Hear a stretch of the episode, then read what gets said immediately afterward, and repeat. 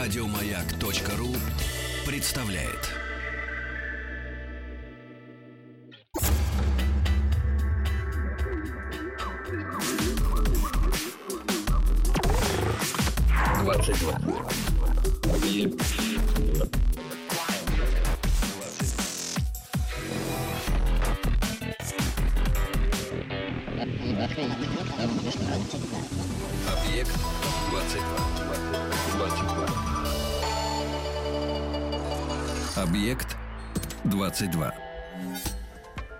Это «Объект-22», я Евгений Стаховский. Очередная попытка постичь некоторые, ну, для кого открытые, для кого закрытые миры. В любом случае, даже в тех мирах, которые кажутся, ну уж совсем открытыми и лежащими на ладони, нет-нет, да и обнаружится какая-нибудь лазейка, новый переулочек, кем-то подрисованный крестик, или, не дай бог, стрелочка, указывающая в неизвестном направлении. Ну, что-то такое, мне кажется, приблизительно будет происходить и сегодня. И здесь Виктор Солкин, историк и египтолог, президент Ассоциации по изучению Древнего Египта МААТ. Виктор.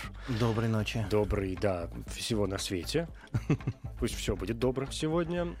Хотя при произнесении вот этих двух слов, которые я сейчас произнесу, кто-то, я уверен, подумает о том, что, в общем, ничего доброго в этом нет. С другой стороны, мы с вами знаем, что тут вообще одно добро. Абсолютно. Практически. Это самая, одна из самых красивых тем, которые только можно Который придумать. только можно придумать. Древнеегипетская книга мертвых. Вот о чем хочу, о чем хочу с вами сегодня поговорить.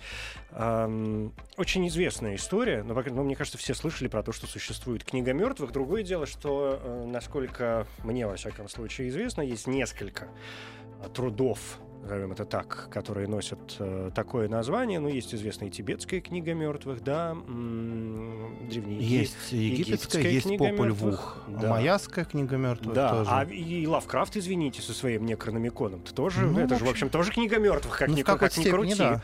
Поэтому куда деваться? Поэтому сегодня как надо обозначать, что мы говорим, конечно, о древнеегипетской, вот той древней истории, Самый древний. самой древней из всех известных на сегодня. И, честно говоря, первый вопрос, который я бы хотел задать, он такой крайне простой, очень банальный, о том, а, вот книга мертвых, это что называется, аутентичное название, такое исконное, или, э, не знаю, как с лунной сонатой. Прошло сто лет, и потом э, сонату назвали лунной, а Бетховен к этому не имеет никакого отношения. Вот точно так же и Древний Египет не имеет никакого отношения к названию книга мертвых. Вы абсолютно правильно спрашиваете об этом. А, вообще, книга мертвых это калька с арабского китабльмаид, книга мертвого человека. То есть э, местные жители в основном в Верхнем Египте в XIX веке находили некий свиток папируса, который лежал в саркофаге между рук мумии, либо около ног, либо прямо в самом э, этом саркофаге где-то он находился. А вообще исконное название этого текста «Рауну перед Эмхеру» — «Речение выхода в свет дня». Вот согласитесь, абсолютно другое значение. «Речение выхода в свет дня». То есть это, получается, что это книга не о, смерти, а о жизни. о бессмертии и о вечной жизни, да. А, Это совершенно поразительный текст, а, и давайте здесь сразу же, наверное, определимся в том, что, как и во многих других религиозных композициях сочинений Древнего Египта, вот здесь нет догмы. То есть это не некий текст, который постоянно переписывается от буквы А до буквы Я, от первой строчки до последней. Это набор приблизительно в самом таком максимальном количестве из 160 больших глав, которые мы условно называем изречениями. И когда древний египтянин приблизительно с 17 века до новой эры, а, до этого были другие, более древние тексты, предшественники этого, готовился к тому, что придет смерть, а смерть воспринималась как некий момент на пути к колоссальному сроку жизни души, многомиллионному сроку жизни души, который они называли Ахау. Если он был достаточно состоятельным, чтобы позволить себе такое, то он шел в храм, в специальное место, которое называлось Пиранх или Дом жизни, и там у профессионалов, у песцов, у храмовых художников он заказывал вот этот папирус. Это мог быть папирус, это мог быть текст, выполненный на пеленах, которые оборачивали потом мумию. Иногда, очень редко, это даже кусок кожи, хотя традиционно кожа в Древнем Египте считалась нечистым, ритуально нечистым материалом. И дальше он... Кожа какая-то конкретная, чья-то или... Коровья кожа. Коровья? Коровья кожа, телячья кожа. Вот. И дальше он выбирал, какие блоки этого текста он лично сам для себя считал наиболее актуальными. Что это? Это те части, которые содержат в себе путеводитель по загробному миру, или это те части, которые должны м, тонкой сущности помочь отойти от физического тела в момент смерти, или это обязательно практически у всех то, что связано с загробным судом, поскольку это одна из главных тем книги, или это посмертные трансформации в различных богов, духов или даже растений, цветы, животных и птиц. Да? То есть он выбирал некую композицию, которую по итогам своего жизненного пути он считал для себя абсолютно актуальной. Безусловно, есть вещи, которые выбирали практически все. Это загробный суд, это главы, которые помогали душе, мы так условно назовем эту сущность Ба, древнеегипетскую душой, найти свое тело. Это описание полей нового мира, условного рая. Это заклинания, которые помогали воссоединиться с предками. И самая, наверное, удивительная вещь — это заклинание о том, как в постсмертном состоянии не потерять свое собственное сердце. Потому что сердце, ибо древние египтяне считали вместилищем сознания, эмоций. Это некий сосуд, наполненный в том числе деяниями этой земной жизни — и на загробном суде, на великих божественных весах взвешиваться будет именно это сердце.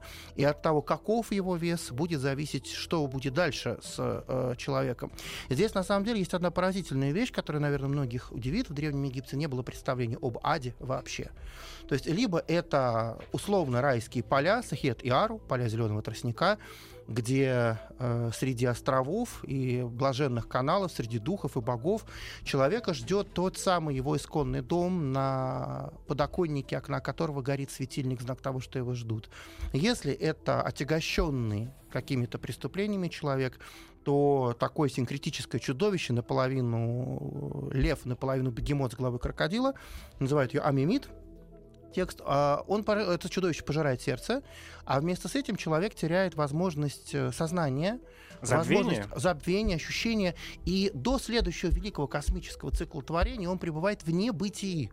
Вот это небытие, пребывание вне мира предков, вне мира благих богов, это было самое страшное наказание, какое только может быть. Но обратите внимание, что часть составляющей сущности человека, как э, говорит египетский текст, ах, божественный дух, он не уничтожим даже этим чудовищем.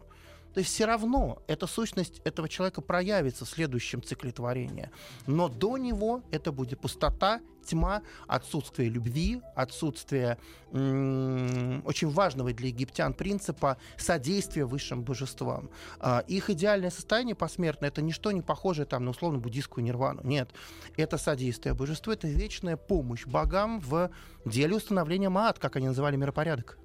Ну, то есть я понял, книга мертвых это такая, это такой м, сборник текстов, сборник, если хотите, да, сейчас очень, конечно, образно скажу, э, такой своеобразный образ, э, своеобразный э, сборник афоризмов, которые каждый из там, живущих мог выбрать для того, чтобы положить с собой, грубо говоря, в могилу, как, как, как я не знаю, как на стенку в Фейсбуке прицепить изречение из любимого автора. Да, и это позволяло... Которое, как нам кажется, относится к да. ко мне любимому. И это позволяло, согласитесь, для такой глубинной древности это поразительно. Это позволяло человеку внутри вот того свитка, который он заказывал, проявить свою собственную индивидуальность. Да, конечно, были ситуации, когда, например, делали заранее очень дорогую, очень парадную книгу, парадный свиток. Там оставляли лакуны на тех местах, куда потом списывалось имя того человека, который купил этот папирус. Да? А, то есть уже готовые были готовые. Такое тоже было. Вот один из таких готовых свитков, он фантастической красоты. А, это знаменитый папирус Ани, 13 век до новой эры, а, который знаменитый британский египтолог 19 века, сэр Олис Бадж, а, бросив все в Луксоре, нелегально вывез дипломатической почтой из Александрии в Лондон. Ныне это величайший шедевр британского музея. Это более 20 метров не просто текста, а текста богато иллюстрировано виньетками там и сам Ани, и его супруга Туту, а, все духи нового мира, перед которыми они предстоят, этот самый загробный суд, поля иного мира. То есть каждое важное изречение, оно обязательно иллюстрируется. Помимо вот этой географии иного мира, как его называли древние египтяне, дуат, место восхваляемое, и этических текстов, конечно же, заклинания. Там детально прописаны э, важнейшие египетские амулеты. Там даны заклинания, как сделать э, человеку э, собственную сущность невидимой для врагов Там очень много классической древнеегипетской магии, поскольку она считалась совершенно нормальной частью мировоззрения, э, органичной частью мировоззрения. И э, порой вот вариация между разными книгами столь велика, что вот папирус Ани чуть больше 20 метров, а, наверное, самый большой такого рода свиток британского музея, там 11 век до новой эры была такая принцесса с малопроизносимым именем Несита Небетишеру. Вот у Да нее уж. 40 метров и 24 сантиметра. А, господи, 40 папируса. Да, богато иллюстрировано с текстами, но там практически все а, главы, которые можно было Слушайте, включить. ну вот здесь сразу возникает вопрос. А бытовало мнение, что чем больше, тем лучше? А, Потому что, ну, я, я сейчас поясню, потому что я бы на месте богов, всезнающих и все умеющих, наоборот, бы думал, ну, если человек так много тут, значит, расписывает, явно что-то не так. Явно Ну- ему есть что скрывать, он замаливает грехи. Потому что если э, человек чист душой и телом, а что расписывать? На вот самом деле я. это очень простая вещь. Это просто степень религиозности, Мгм. степень определенного религиозного фанатизма. То есть были обязательные вещи, которые, ну, считались обязательными, очень важными, да, для сущности. А дальше уже каждый мог действовать в меру своего э, религиозного чувства и, конечно, в меру э, своего состояния. Это было дорого. Э, известно, например, что, ну, в среднем хороший свиток, купленный в храме, он, ну, приравнивался, например, к шести ослам или к, трем коровам. Это очень много для Древнего Египта 13-12 века до новой эры. Вот. И здесь, конечно, а, каждый старался уйти в иной мир просто совершенно удивительным произведением, очень красивым, поскольку считалось, что даже просто обладание этим свитком, который лежит в саркофаге, оно дает уже благо в ином мире. А, Есть совершенно обратная сторона этого всего, потому что есть, например, такая вещь, как книга мертвых в одной главе. Это маленький кусочек папируса, на котором некая выдержка, скорее, ну, некое пожелание для умершего человека соединиться с миром богов. Там главное упоминается его имя, его должность, потому что для древних египтян Рен имя это очень важная категория. Пока имя помнит на земле, будет жизнь вечная этой сущности усопшего в ином мире. Вот. И это мог себе позволить зажиточный крестьянин, например. Вот одна такая глава, э, и он, наверное, вот мумия сжимала ее в руке, а как на самом деле покупали ее с мыслью о том, ну хоть что-то, ну какое-то подобие того свитка колоссального, который мог себе позволить великий царский писец. Очень важная еще вещь, а, это тот текст, который а, касался и был нужен а, простым египтянам, ну, состоятельным простым египтянам. Это было актуально для жречества, это было актуально для великой супруги царской, то есть для главной царской жены, но не для фараона поскольку для царя делали специальные-то вселенские тексты, которыми сейчас покрыты стены царских гробниц в долине царей. Это Амдуат, книга о загробном мире, там книга неба, книга земли, книга врат, на которой разделен А загробный ка- мир. в камне высечено? Это высечено в камне и богато расписано. Это невероятно красиво.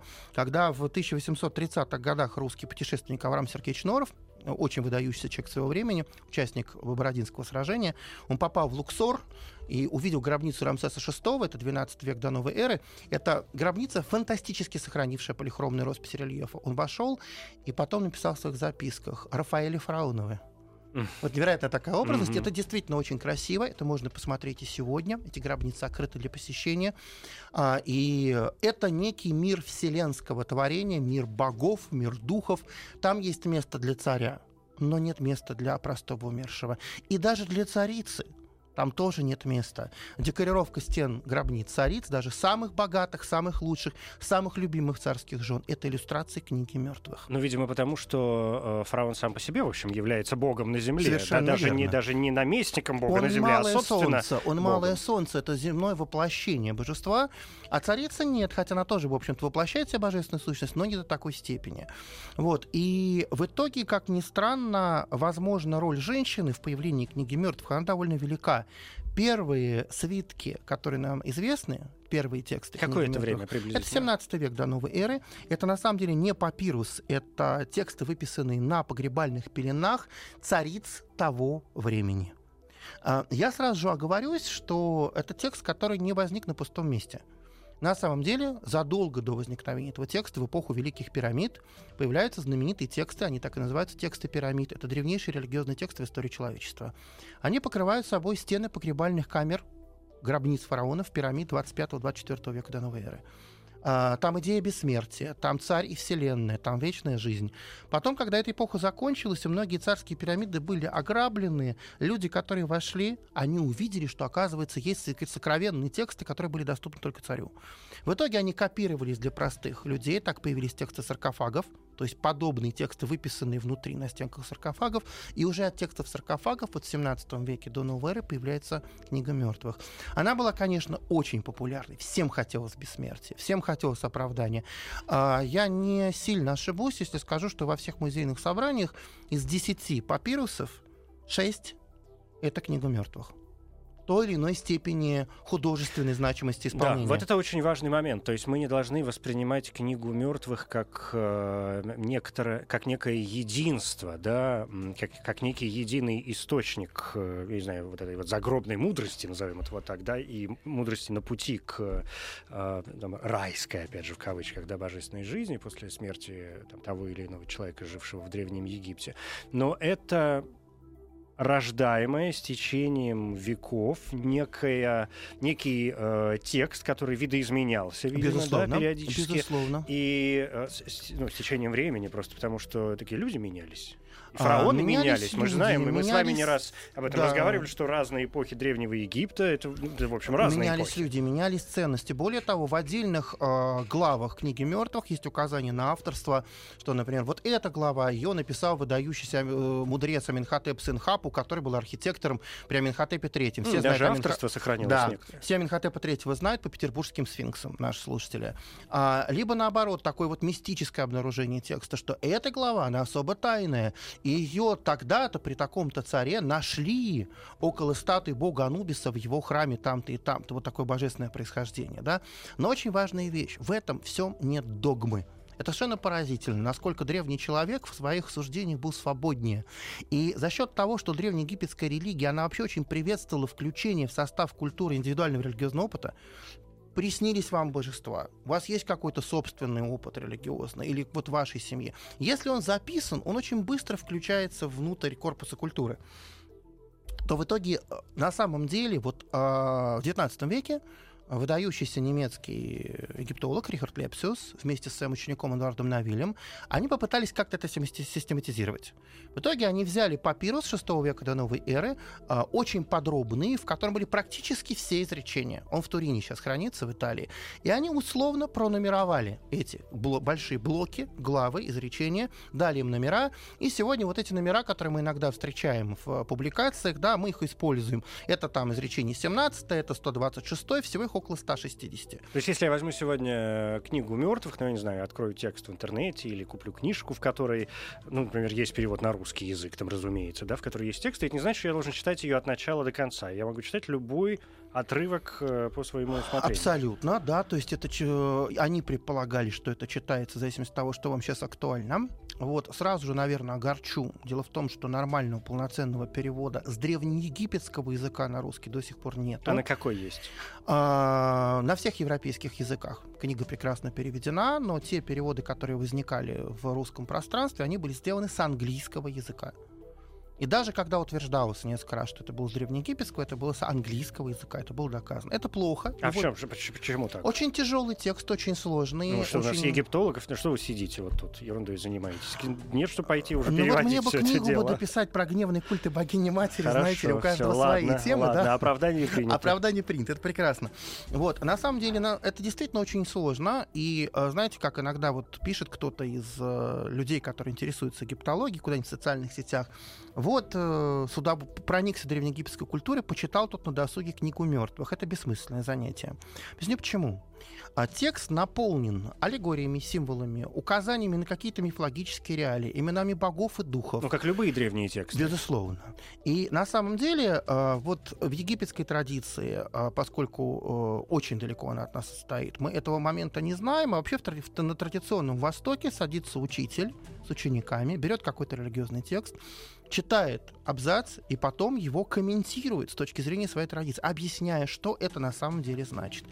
И я совершенно честно скажу, что для того, чтобы начать даже вот те переводы не самые удачные читать, которые есть на русском языке, нужно сначала по максимуму почитать книги по религии, по мифологии, по мировоззрению Древнего Египта, Проникнуться духом. проникнуться духом, э, понять, какими категориями мыслят древние египтяне, насколько это сегодня возможно. И дальше пытаться трогать этот текст, потому что он, конечно, с одной стороны очень красивый, но с другой стороны красота это открывается только тогда, когда ты понимаешь, что значит та или иная символическая композиция, э, та или иная реалия, какие-то отсылки к другим текстам. То есть это, конечно, вещь, абсолютно являющаяся частью колоссального контекста культуры, и это нужно понимать, если вы это даже в переводе берете в руки.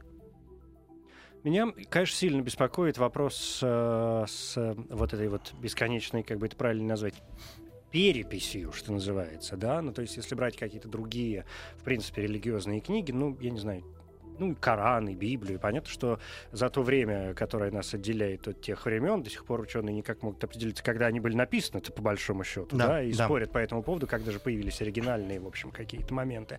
А, и ни для кого, я думаю, уже не секрет, что бесконечно ну, и сегодняшние наши варианты, там каких-то книг, которые считаются не только древними, но и священными, э, бесконечное раз, э, количество раз э, переписывались. И там, скажем, не знаю, то Евангелие, которое, допустим, существовало в первом веке новой эры, и то Евангелие, которое, например, существует сейчас, в общем, достаточно разные явления, текстологически разные, не говоря уже о том, что за ними скрыто. Но об этом давайте после паузы.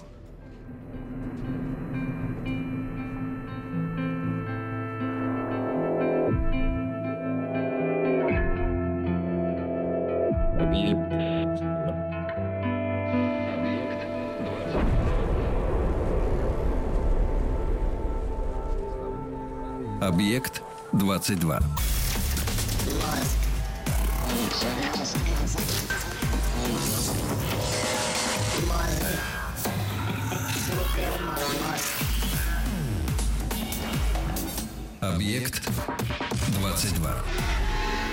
Мозг. Я Евгений Стаховский, здесь Виктор Солкин, историк-египтолог, президент Ассоциации по изучению Древнего Египта МА. Древнеегипетская книга мертвых нас сегодня э, занимает. Я позволю себе вернуться вот к тому вопросу, да, после которого мы как-то сделали небольшую передышку.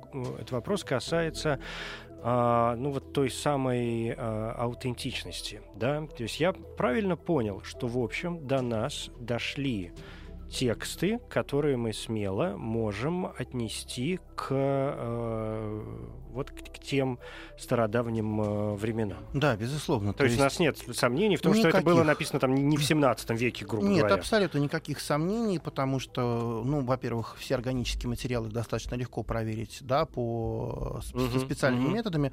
Во-вторых, за счет того, что текст достаточно распространен был, он был найден в большом количестве вообще нетронутых погребений. Вот. И вот то, о чем на самом деле мы начали говорить, о так называемых лакунах, о потерях текста, об том, как текст трансформируется в течение времени, здесь одна была очень интересная вещь. Вот с одной стороны догмы нет, то есть э, сам папирус, заказанный конкретным человеком, как я уже говорил, может составляться из отдельных блоков. Но э, все-таки определенное четкое содержание этих блоков было.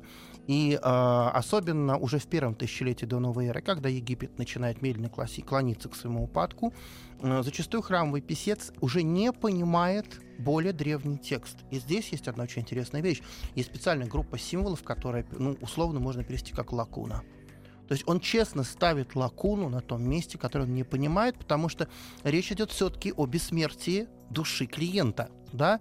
Понятно, что в Древнем Египте отношение к смерти совершенно другое. И тут и... работает принцип «не навреди». Не навреди ни в коем случае, да. То есть дополнения возникали, но доп- дополнения к подобному тексту, они могли возникнуть в случае, если речь шла об очень просвещенном человеке, о каком-то теологе. Вот. А здесь главное не навредить, потому что все это имеет очень серьезное значение.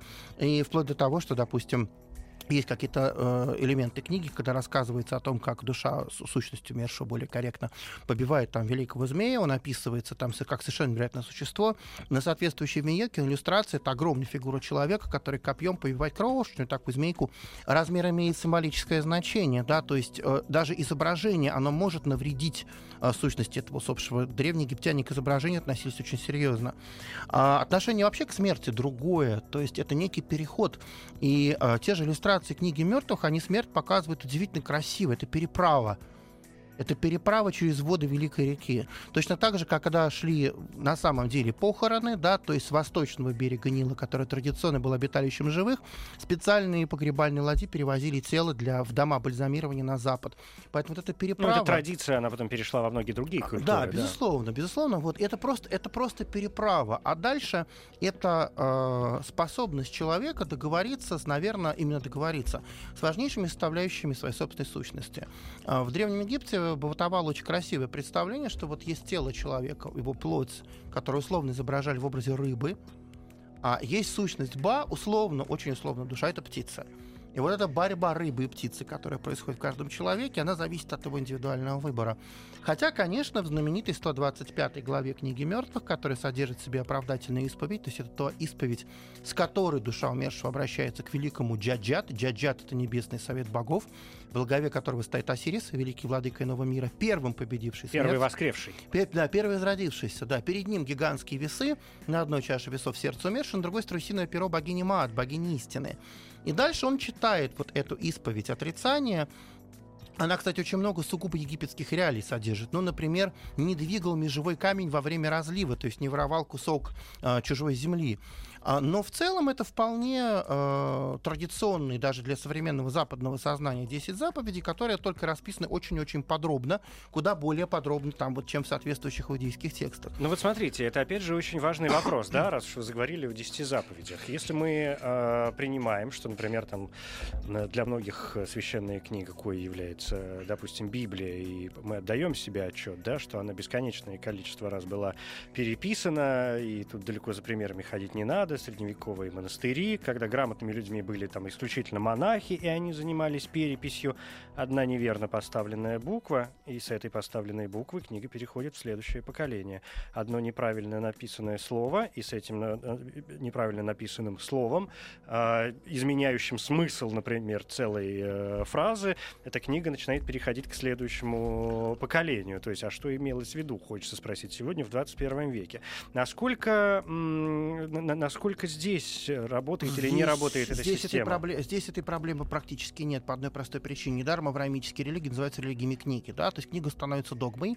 Здесь этой догмы нету. Здесь и вариации, и набор, и некие изменения, и полная открытость текста к дополнению, если это дополнение делает просвещенный теолог, какой-то э, жрец определенной категории, который, ну вот как считалось, при жизни еще видел действенный дух бога Тота, бога мудрости, письма магии Луны. То есть это всегда всегда некие такие богоявленческие вещи для них. Да, я понимаю, но тут же встает вопрос правильности перевода. То есть почему мы должны, например, думать, что... Ну, вы сказали о том, что необходимо погрузиться и в мир мифологии, uh-huh, uh-huh. культуры и там и прочих других это обряд, вообще проникнуть в саму систему Древнего Египта для того, чтобы понять, ну, видимо, э, как мне теперь представляется, самый сложный текст. Э, один из самых один сложных, из самых текстов, сложных да. текстов древнеегипетской культуры. Э, почему мы должны быть уверены, что даже те переводы, которые сегодня делаются, что мы сегодня точно можем понимать, что те люди, поколение людей, да, которые составляли эти тексты тогда, там 30 веков назад, да, и больше 35 веков назад, э, правильно? Правильно, 35. Да, да. Э, имели ровно в виду ровно то же самое, что, скажем, мы сегодня вкладываем нет, ну, в нет. понимание конечно, там, мы, тех или иных иероглифов, Конечно, мы должны понимать, что перевод это всегда субъективизм переводчика, насколько он профессионален, да. Есть те смыслы, которые мы понимаем, они достаточно на поверхности лежат. Наверняка есть энное количество смыслов, которые мы не понимаем, которые упущены, потому что мы не живем в той традиции, в которой, э, как это всегда было в Древнем Египте, была очень сильна традиция устной передачи знания.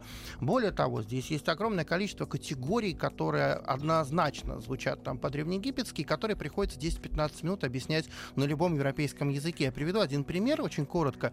Есть такой знак нефер. Мы его переводим красота. А, это изображение трахеи, которое заканчивается сердцем. Потому что вдыхая воздух, человек вдыхает божественную силу жизни, которая наполняет его сердце, и исходя из этого он становится совершенным, красивым, здоровым и эффективным. Мы Так. условно переводим этот термин как красота. Хотя на самом деле мы понимаем, что за ним стоит огромный пласт культуры. Да? Таких терминов очень много. На них культура строится. Не говоря уже о том, что, например, та же книга мертвых, она отсылает к каким-то мифологическим текстам, другим религиозным текстам. Что-то дошло до нас, что-то, э, в кавычках, скажем, спасибо, вспомню дурным словом тех, кто жег Александрийскую библиотеку, что-то просто не дошло. Вот. И вот ради любопытства, мы же все-таки говорим о тексте, я хочу вам предложить фрагмент 144 изречения одного из самых простых. Речь идет о том, что перед тем, как дойти до загробного суда, сущность умершего, она преодолевает а, области загробного мира, которые разделены воротами. Нужно знать название ворот и а, имя духохранителя для того, чтобы он пропустил. То, что произнести умершему, прибыв к шестым вратам Осириса. Дайте путь мне, ибо я знаю вас. Я знаю ваше имя, и я знаю имя Бога, что хранит вас.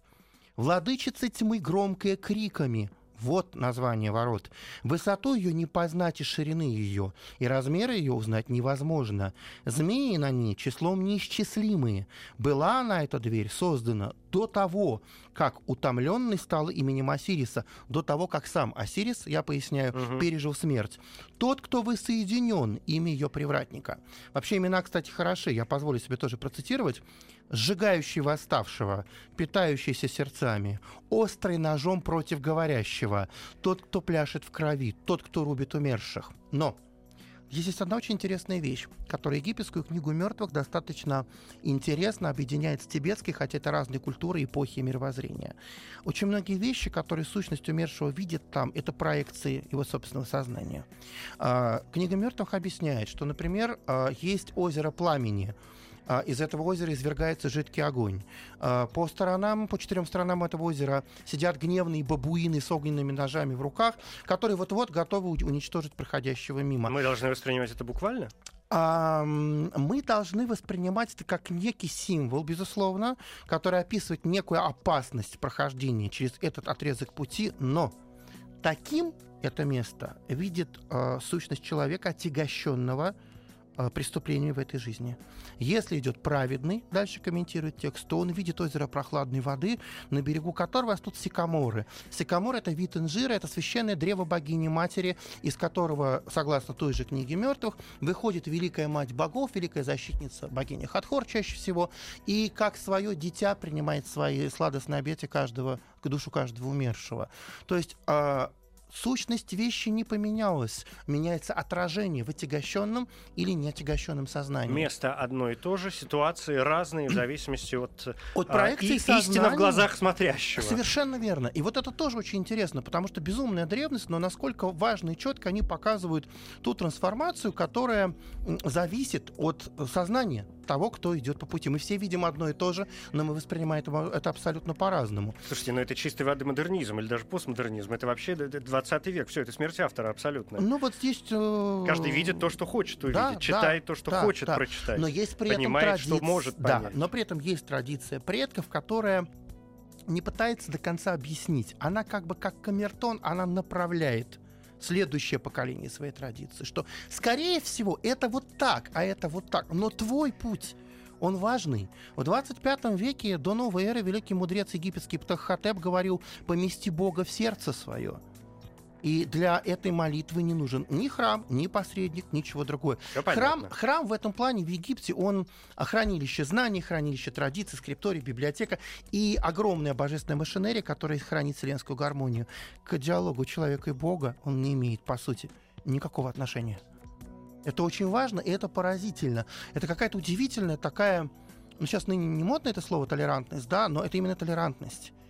А, и а, на самом деле... Ну, э, вот это слово не модное, как вы сказали, всегда нужно пояснять, потому что я понимаю толерантность исключительно в его исконном значении, что означает просто-напросто привычность. Ну, я, наверное, воспринимаю его чуть иначе, да, то есть некая... Когда, когда мгм. перестаешь, толерантность в исконном понятии, это а, момент, когда организм перестает реагировать, да, ну не знаю, физическое тело или там ментальное, или эмоциональное, перестаешь реагировать на, а, на раздражители. Ну, я, вы- я понимаю, вы абсолютно правы, но я, наверное, его больше здесь воспринимаю это слово в том контексте, как я употребил в смысле терпимости. Вот, оно очень было важно, начиная от того, что вот вернемся к нашему сюжету, э, есть примеры, когда книга мертвых делалась не для египтянина, а для иноземца, который занимал какую-то высокую должность при дворе. При очень сильном национализме, который был в древнеегипетской культуре, это было поразительно. Да? А другой пример, хотя он выходит за пределы темы, но очень важный. Э, Финикии, на территории современного Ливана, был огромный крупный порт Библ а, знаменитейший. Знаменитейший да. Библ. А, он торговал... Откровенно, все, да. Ну, на самом деле, да, все, все мы знаем, что э, слово Библия, книга, да, почему э, имеет это происхождение? Потому что свитки папирус из Египта торговали в этом городе, продавали Библ, Библос, то, что из Библа. Там был храм трехликой богини. Хатхор для египтян, Баалат для финикиян, Гибал для сирийцев. Любой сын любого народа, пришедший в храм богини-матери, он был там нужным сыном не было вот этого отторжения. Подумайте, я вообще сейчас говорю про 16-15 века до новой эры. Совершенно поразительные вещи.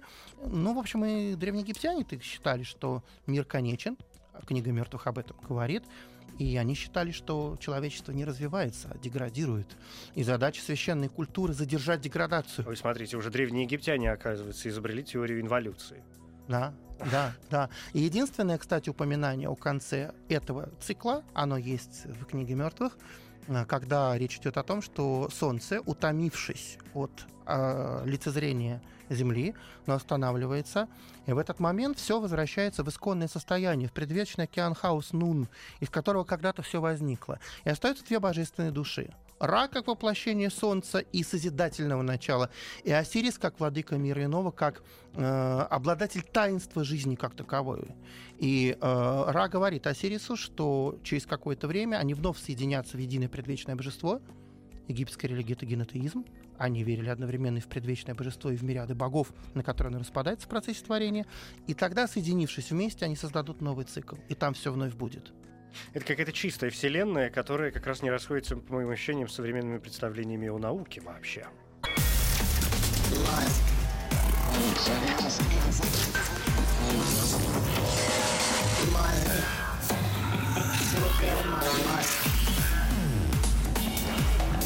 Объект 22. Мозг. Когда я говорил о научных представлениях, я, я имел в виду, э, что, ну, в общем, Вселенная это тоже, по крайней мере, ученые приблизительно пытаются давать какую-то оценку, да, и какие-то прогнозы, э, в каком э, направлении все дело раз, э, развивается, и, в общем, чего ж тут греха таить, видимо, рано или поздно это все схлопнется в конце ну, концов. Вот, да. да, так что, в общем, о чем мы говорили. Мне, вы знаете, меня смотрим в этом наши. плане, я вспомнил именно этот текст, когда мне показали съемок со спутника Хаббл, когда из умирающей Вселенной материя перетекает в новую зарождающуюся Вселенную. Совершенно поразительные снимки. Это вот, в общем, то, о чем они говорили, да. Угу. А, ну, и надо, конечно, понимать, возвращаясь к тексту, что при всей кажущейся доступности, вот записано, сиди, читай, а, все-таки текст воспринимался как тайный, и явно были те его составляющие, которые читались при погребении, но не входили в основной свод того папируса, который клали в саркофаг. У нас есть фрагменты очень сильно поврежденных текстов, которые рассказывают о том, что вот погребение все сделано согласно тексту. На первую ночь его не запечатывают. Туда спускается специальный жрец, который носит титул Сэм. Это жрец заупокойного культа. И он впадает в гробницы, лежа на специальном ложе рядом с саркофагом, некое подобие шаманского транса. В этом трансе он начинает видеть духов, он видит богов, он видит предков, он видит демонов. И он, начиная призывать души священных животных, он как бы проталкивает вот эту сущность умершего через первые самые трудные э, этапы этого пути, когда отделение от тела совсем э, сложно. Э, Древний Египет поэтому и признавал именно бальзамирование как идеальную форму погребения, потому что разложение или любое повреждение тела мучительно для более тонкой сущности в первые часы этого отделения. Этот жрец оставался до утра в гробнице, душа как бы уходила дальше, и потом уже с чистой совестью, выполнив свои обязательства, он выходил на поверхность, гробницу опечатывали. И даже вот в том тексте, который мы знаем, я процитирую маленький фрагмент о тайне, 144 изречение, прочесть и уничтожить слово за словом. После прочтения в этих направлениях, когда четыре часа дня пройдут, следя очень внимательно за тем, где солнце в небе. Да прочтешь ты книгу эту так, чтобы никто не видел этого. Фрагмент другого изречения, 190 -е. Ибо в этой книге тайны иного мира, таинство обители богов, тайна, как преодолеть горы и перейти долины иного мира. В ней сокрыты тайны, неведомые совершенно. Свиток этот воистину великая тайна, толпа людская увидеть не должна. В первом моменте, кстати, есть еще одна деталь интересная. У них погребение было только днем. Потому что подобно тому, как в глубине ночи соединяются Осирис и Ра в единое предвечное божество, так и мумия, уподобленная Осирису, а уподобиться Осирису и победить тем самым смерть, главная мечта египтянина, она соединяется в момент погребения солнечными лучами. И в этот момент как бы та жизнь, которая несет в себе солнце, она символическим образом, она наполняет эту мумию, Uh, умерший ассоциирует себя с предвечным божеством, и подобно тому, как в предвечном божестве смерти быть не может, также не может быть дальше смерти в этом э, погребенном. Есть совершенно поразительная иллюстрация на одном единственном свитке. Это знаменитый 14 века до новой эры папирус Нипкет. Он выставлен в Лувре. А, гробница, вход, погребальные стелы, стоит саркофаг, бьющийся его подножие в погребальных бледно-голубых одеждах вдова, шахта — по погребальной шахте летит маленькая птица с головой человека. Это та самая Ба, условно, душа. Саркофаг лежит в погребальной камере, там лежат дары, вот все то, что мы знаем из археологии. И вдруг, совершенно в другую сторону, из этого погребального покоя изображен выходящим в превосходной, молодой, идеальной форме этот самый вельможа-писец Непкет, вернее, его ах, его божественный дух. И перед ним с лучами расходится солнце. Вот в одной иллюстрации вся суть этой книги, что э, заключенная в том, что вот этот выход в свет дня, он и есть смысл, это выход в бессмертие, это вечная жизнь. И это большая мечта человека о том, что смерть анализорна. Я уже под занавес нашей беседы, э, у меня есть один, ну, на мой взгляд, важный для меня, во всяком случае, э, вопрос, хотя, может быть, вам он покажется каким-то совершенно не имеющим под собой никакого смысла, но, тем не менее. Сначала история. После некоторых фрагментов, которые вы прочитали, и после нашей беседы о, э, о переводах, да, о понимании да, смысла, да. мне вспомнилась э, вот какая история, знаменитая, во всяком случае, в мире, к которому я близок. Э, у Орландо Ди Лассо, великого э, франко-фламандского композитора XVI века, который писал очень много духовной, естественно, музыки, как это было в XVI веке, э, магнификаты, вот да, эти все да, сумасшедшие да, да, да. и так далее, и который э, не чурался написанием веселеньких песенок периодически, да, э, совершенно порой фривольного содержания. Есть, э, помимо всего прочего, одна такая очень знаменитая вещь, она называется «Обела Фуза», э, что значит «прекрасное веретено». Это такая фривольная, в общем, песенка, в которой поется э, текст, который очень простой, прекрасное веретено, кому это прекрасное веретено, вот, мол, пожалуйста, да, э, получите прекрасное веретено. И как бы смысл песни остается непонятным, если не знать о том, что в XVI веке веретеном называли проституток. Угу. То есть веретено — это продажная женщина. А, поэтому смысл песни становится понятным только в этот момент. Исходя из... А теперь поворот сюжета. Исходя из этого, у меня есть вопрос. Смотрите-ка, что происходит. Значит, если тексты писали, ну, какие-то люди, да, которые могли, значит, что-то там нарисовать, вензелечки красивый, текст составить в иероглифов, я не знаю, там птичек нарисовать с головы человека, может быть, даже. Ну, в общем, как-то украсить все это, э, весь этот момент. Как умерший мог быть допустим, уверен в том, что э, текст, который ему был предложен для того, чтобы положить в его гробницу, соответствует его умонастроениям и желаниям. То есть я сейчас говорю о, ве- о верификации, да, о проверке. Все были грамотные?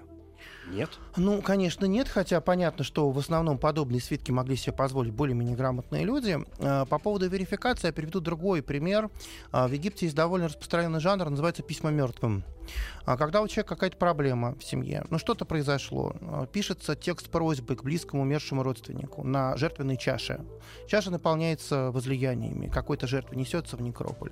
Дальше человек просит подтвердить, что получено через сон. Это следующая огромная тема, о которой мы когда-то говорили, да, сон как пространство, которое соединяет мир живым да, и мир да, умершим. Да. Но то есть вполне конкретную ритуальную верификацию они предполагали внутри своей культуры. Это обнадеживает. Виктор Солкин, историк-египтолог, президент Ассоциации по изучению древнего Египта МААТ. Спасибо. Спасибо вам.